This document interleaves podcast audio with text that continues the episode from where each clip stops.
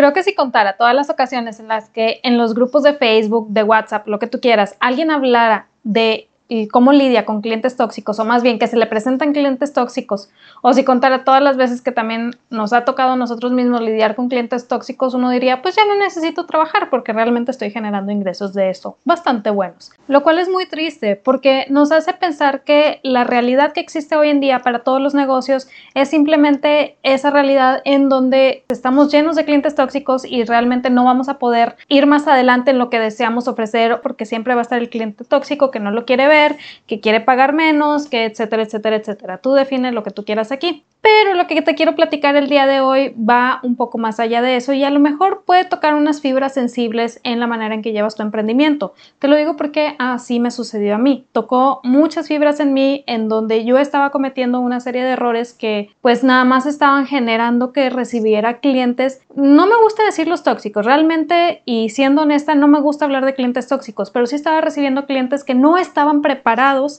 para adquirir mi producto o servicio. Y probablemente me digas, Wendy, eso suena muy snob, suena muy sangrón. O sea, ¿cómo vas a decir que no están preparados? Sí, es cierto. Cuando nosotros estamos ofreciendo un producto o servicio, si nos estamos fijando solamente en el producto tal cual, es decir, si te voy a vender una lámpara y te estoy diciendo tiene 25 watts de potencia y es luz blanca, pues no estoy diciendo absolutamente nada. Yo sé que mucha gente dice, pero es que estás hablando de las características. Sí, pero no dice nada. No es lo mismo hablar de a comunicar algo. Y es ahí donde comienzan a surgir los problemas que tenemos con nuestros clientes. Y es ahí donde llegamos a la conclusión, solamente existen clientes tóxicos. Entonces, el día de hoy quiero que platiquemos de un error, o más bien quiero platicarte un error garrafal que, que, cometí y que me di cuenta hasta hace poquito. Pero primero que nada, quiero invitarte a que imagines. Imagina que tu negocio puede generar ingresos sin que dejes en ello la vida. Imagina que cuando te tocan clientes difíciles, sabes exactamente qué hacer, ya sea para dejarlos ir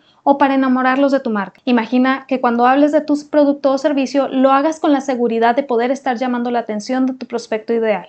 Ahora, deja de imaginar porque puedes comenzar a hacer todo esto realidad en emprendimiento saludable. Mi nombre es Wendy Vázquez, soy emprendedora, fotógrafa, esposa y una mujer decidida a ayudar a otras personas a generar ingresos por su cuenta porque creo que todo mundo tiene esta capacidad.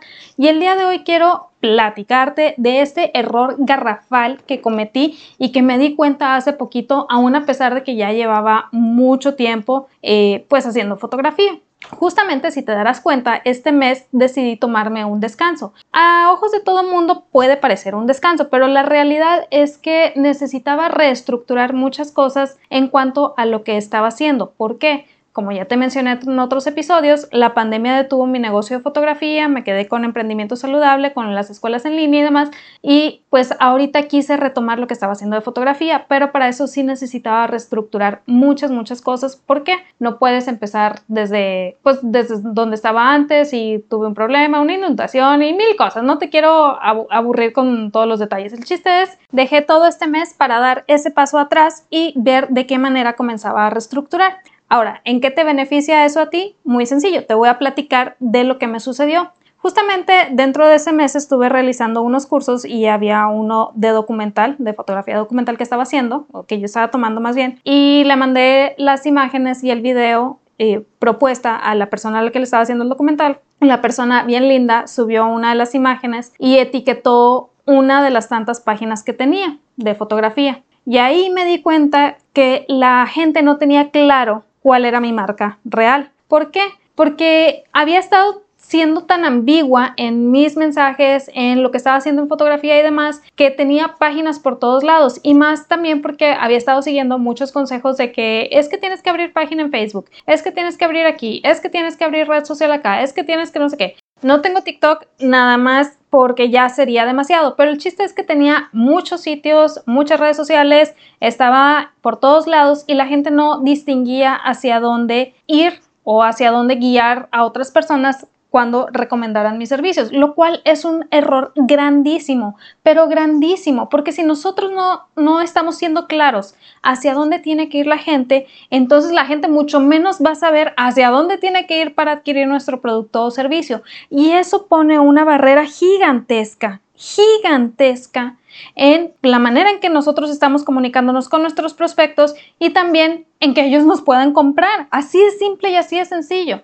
Imagina, tú quieres entrar a una tienda a comprar algo y no encuentras la puerta. ¿Qué gacho? Pues obviamente no vas a poder entrar. ¿Qué haces? Te subes a tu carro y te vas. Lo mismo sucede en el mundo en línea. Si nosotros no somos claros a la hora de guiar a las personas hacia dónde deben ir y cuál es el siguiente paso, ¿qué sucede? Pues la gente no sabe ni qué onda y simplemente se va. ¿Por qué? Porque hay muchos servicios en la web. Es la realidad. Y aquí te voy a ser honesta. Una de las primeras lecciones de marketing que más grabada se me quedó y que hasta ahora ha sido para mí como un faro es un cliente abrumado, un cliente frustrado siempre va a decir que no. Y si ya te compró, es peor aún porque no solamente te va a decir que no, sino que se va a quejar, no le va a parecer lo que hiciste, va a sentir que no está recibiendo suficiente, etcétera, etcétera, etcétera.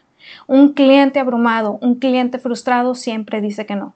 Y si nosotros no le damos el pie para guiarlo hacia donde nosotros queremos, se va a comenzar a frustrar.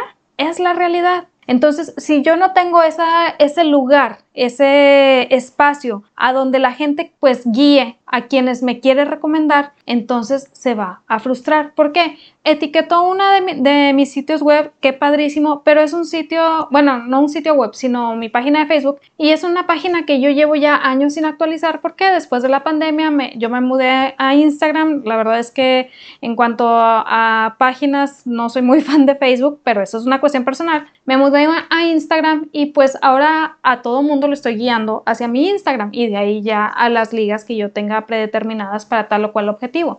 Pero el chiste es, los guío a mi Instagram. Esta persona no sabía, etiqueta la página. Si alguien le dio clic en el link hacia la página, pues se va a dar cuenta que la página no está actualizada, que no he puesto nada. ¿Y qué va a hacer? Pues no va a confiar en el servicio que yo le estoy ofreciendo. Entonces, aquí, cuando me di cuenta de esto, fue como, chin, yo no estoy siendo clara. Es muy fácil que nosotros le echemos la culpa a la gente de, ay, es que ¿por qué me etiquetó esa página si no sé qué y no sé cuánto? pues la gente no sabe y no tiene la obligación de saber qué onda con mi negocio. Soy yo quien tiene la obligación de comunicar qué es lo que está sucediendo con mi negocio y qué es lo que quiero lograr, hacia dónde quiero guiar a la gente, etcétera, etcétera, etcétera. Y es que aquí este error puede llevarte a, que cometas otro error grandísimo que pues es una realidad que puede suceder y más hoy en el mundo en línea, en donde estamos automatizando muchas cosas, pero también puede suceder en lo presencial. Y es que no tengas claridad qué es lo que está sucediendo con tus links, qué es lo que está sucediendo con lo que tienes implementado en la web. Justamente dentro de uno de los talleres que he estado tomando, hace poquito una persona comentaba, chequen o revisen muy bien sus links, qué es lo que tienen implementado, cuál es el caminito, por qué, dice, dice esta persona. Resulta que yo tenía o estaba ofreciendo un taller desde hace tiempo que decidí llevar a Evergreen. Evergreen quiere decir que lo tiene eh, pues ofreciendo todo el tiempo, que está constantemente creando anuncios para ofrecer ese taller. el detalle es que ese taller originalmente, cuando primeramente lo ofreció, costaba un dólar. Era un taller nada más para cobrar un dólar. Es decir, era como una especie de lead magnet en la que pagabas, porque eso te ayuda a tener leads más cualificados.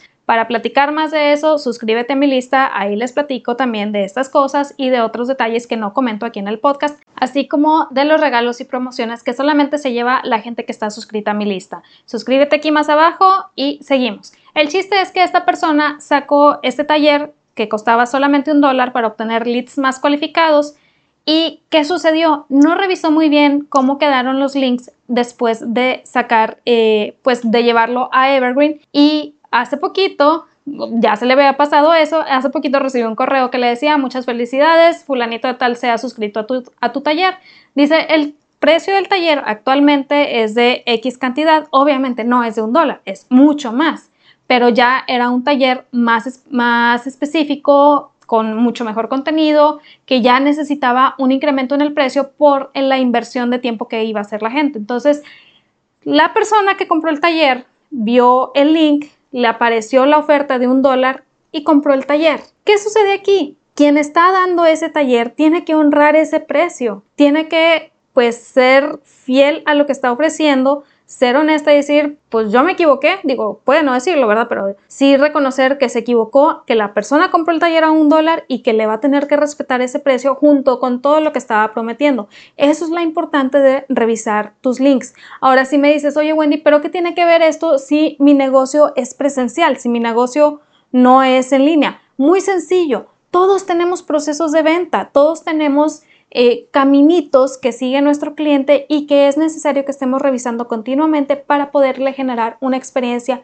mucho más agradable. De hecho, para evitar estos errores, que la verdad puede parecer nada, pero a la larga son mucho y reflejan mucho de tu marca con respecto a lo que ve el cliente, te voy a dejar estos, estos tres pasos que te van a ayudar mucho. Paso número uno, define a dónde vas a guiar a la gente. Yo sé que muchas veces he hablado de la plataforma hacia donde a la cual vas a llevar a tus prospectos o a tus clientes. Esto sí lo tenía implementado yo. Yo tenía mi sitio web a la cual llevaba a la gente que me preguntaba a mí directamente. ¿Por qué? Porque como mencionaba antes, yo soy la única conocedora de lo que sucede en mi negocio. Entonces, si alguien venía conmigo y me decía, oye, buen día, es que me interesa una sesión, bla, bla, bla, ah, sí, claro, ve a esta liga y ahí yo, yo ya tenía establecido el caminito. Sin embargo, la gente no sabe, obviamente. ¿Y qué hacía? Empezaba a etiquetar pues los sitios que encontraba alrededor de la red sobre mí en redes sociales, hablando exactamente de eso. Entonces, si yo tengo claro hacia dónde quiero guiar a la gente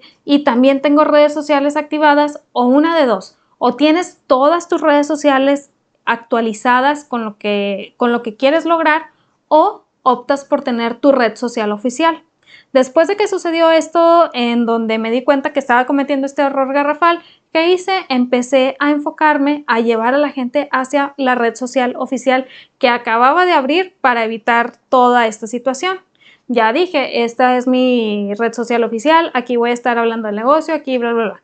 Obviamente mucha gente me va a decir, oye Wendy, sí, pero eso lo hiciste en ese momento y más adelante la gente no va a saber. Bueno, parte de mi campaña es estarlo repitiendo continuamente, así como debe serlo también parte de tu, de tu campaña. Muchas veces pensamos, ah, es que ya publiqué esto una vez, la gente ya debe de saber. La realidad en redes sociales, como ya lo he platicado en otros episodios, no es así. La realidad en redes sociales es que debemos estar repitiendo una y otra vez qué es lo que eh, queremos que la gente haga, hacia dónde la queremos llevar y demás, porque no todo el mundo nos está leyendo, no todo el mundo está al tanto y mucho menos mm, están siguiendo exactamente paso a paso todo el tiempo qué es lo que hacemos. Nosotros pensamos que nos están mirando, pero la realidad es que no es así. Entonces tenemos que ser repetitivos. Ya lo he mencionado varias veces, no tengas miedo a ser repetitivo. La repetición es una de las claves que va a ayudar para que la gente, número uno, te note, número dos, haga caso, número tres, se prepare mentalmente para la compra y número cuatro, te compre. Así de simple, así de sencillo. Entonces, ser repetitivo y lleva siempre hacia un punto a la gente, hasta que la gente se le quede imbuida en su mente cuál es tu red social oficial, por decirlo de alguna manera, o cuál es la plataforma o hacia, dónde los quieres llevar. Si me dices, oye, pero es que yo los quiero llevar directo a mi WhatsApp, entonces diles eso. Cuando quieran contratar mis servicios, váyanse a mi WhatsApp, váyanse a mi WhatsApp, váyanse a mi WhatsApp. Cuando quieran contratar mis servicios, váyanse a mi página, váyanse. O sea, estálo repitiendo en todos lados. Aquí lo que yo te recomendaría también es si tienes tu perfil personal de Facebook, úsalo también para hablar de tu negocio. No tengas miedo a hablar de tu negocio, de tu producto o servicio en tu perfil personal. Obviamente no vas a hacerlo siempre. De hecho, la recomendación es como un 90%, 10%. ¿Qué quiere decir esto? 90% publicar lo que siempre publicas y 10% hablar de tu negocio. De esta manera, la gente que a tu alrededor va conociendo qué es lo que estás haciendo, cómo lo ofreces y hacia dónde debe ir para obtener tu producto o servicio. ¿Por qué? Este es otro detalle. Muchas veces, ¿qué sucede? Fulanito, conocido mío, dice, ah, mira, Wendy hace sesiones. ¿Y qué es lo primero que hace? Me manda un WhatsApp. Oye, pero yo ya tengo implementado cuál es el caminito a seguir. No porque no quiera atenderlo, al contrario, este caminito me permite dar mucho mejor servicio que simplemente contestar por WhatsApp, porque ya trae establecidas muchas cosas que ayuda a que mi prospecto se sienta más seguro del servicio que está por adquirir. Entonces, ser repetitivo, guía a la gente a tu, a tu red social oficial. Si dices, oye, pero es que me dicen que tengo que tener TikTok, que tengo que tener Instagram, que tengo que tener Clubhouse, se llama el de iPhone, no sé cómo se llama exactamente, y que tengo que tener todo esto. Repito, no está mal Si vas a tenerlo todo actualizado, adelante, hazlo. Qué padre que tengas el tiempo. Pero si dices, ¿sabes qué? Me voy a abrumar con tantas redes sociales, me voy a cansar y obviamente no las voy a actualizar. Entonces, mi consejo es no abras todas las redes sociales. Estamos queriendo eh, correr antes de caminar. Estamos queriendo hacer maratones antes de dar el primer paso. ¿Qué quiere decir esto? Que estamos queriendo comenzar negocios y abrimos miles de redes sociales y en todas queremos estar al 100 cuando ni siquiera hemos hecho una sola venta de lo que ofrecemos. Entonces aquí vamos a dar un paso atrás, revisemos tu proceso, cómo es tu venta y demás, y luego ya empezamos a ver la opción del famoso multicanal. Entonces, paso número uno, define hacia dónde vas a guiar a la gente. Paso número dos, crea un mapa. Y aquí quiero ser muy específica. Yo sé que te he platicado de mapas de cuál es el proceso de tu cliente que va a vivir, que tu cliente va a vivir contigo, eh, cuál es el mapa del proceso de lo que tú vas a hacer, etcétera, etcétera, etcétera. Pero aquí va a ser un mapa sencillito, chiquito de si mi cliente eh, entra aquí, da clic aquí, hacia dónde va. De aquí a de dónde va, luego que sigue. De aquí que sigue porque muchas veces nos han vendido la idea de que tenemos que tener sitios web y de ahí poner los botones hacia nuestro nuestra base de datos, nuestro, nuestra lista de correos para que se suscriban y poner botones para nuestras redes sociales y poner botones para esto y poner botones para lo otro. En fin, un sinfín de botones que lo único que hacen es que confunden a nuestro prospecto. Sin embargo, mi invitación es no pongas tantos botones, asegúrate que el sitio en donde está la persona lo guíe exactamente hacia el siguiente paso que tú deseas que siga. Que tenga claridad, de verdad, no sabes la ventaja que puede tener para tu venta, para tu negocio, que tu prospecto, que tu cliente tenga claridad en el siguiente paso. Estamos viviendo en una época en donde se está sobrecomunicando, en donde tenemos exceso de información en línea, en donde nuestra capacidad de poner atención es cada vez más breve. Entonces, cuanto más fácil le hagamos a la persona dar el siguiente paso y más sencillo se lo pongamos, mayor probabilidad de venta tenemos porque lo estamos guiando.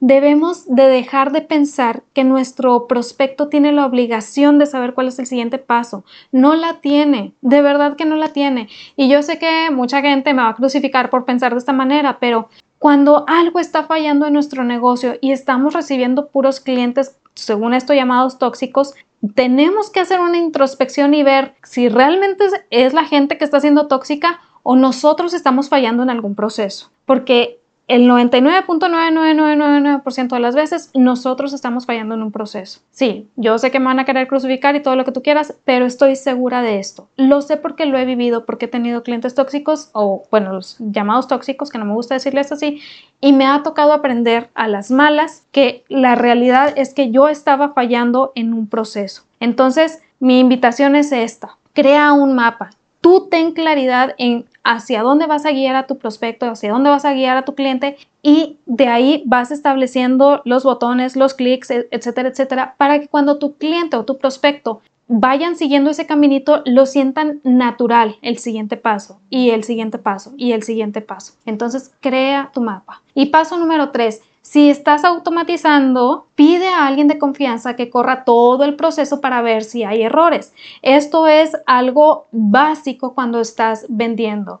Si me dices, oye Wendy, yo no estoy automatizando en línea, yo lo estoy haciendo, bueno, o sea, yo tengo mi proceso en mi negocio. Bueno, pide a alguien de confianza que vaya a tu negocio, sea donde sea que esté, y corre el proceso de venta desde que llega hasta que la persona se va, porque de esa manera vas a ir descubriendo en dónde se encuentran los errores. Por ejemplo, yo le pido a mi esposo que lo haga. Hago que entre de, casi casi desde la red social hasta el final de la compra. Y si me van a decir, ay Wendy, estás generando una compra casi obligada. No, la verdad es que le devuelvo el dinero. Y aquí también me vas a decir, oye Wendy, pues sí, pero ya te cobraron la tarifa por uso en PayPal o Stripe o lo que tú quieras o el banco sí, sí me cobraron la tarifa, pero es una pequeña inversión que yo hago para lograr saber que el proceso está bien hecho. Justamente hace poquito yo había implementado absolutamente todo y había hecho la compra de prueba y todo eso. Pero di de baja algunas ligas porque por este mes que te menciono que me tomé para completar los cursos y hacer la reestructuración y demás,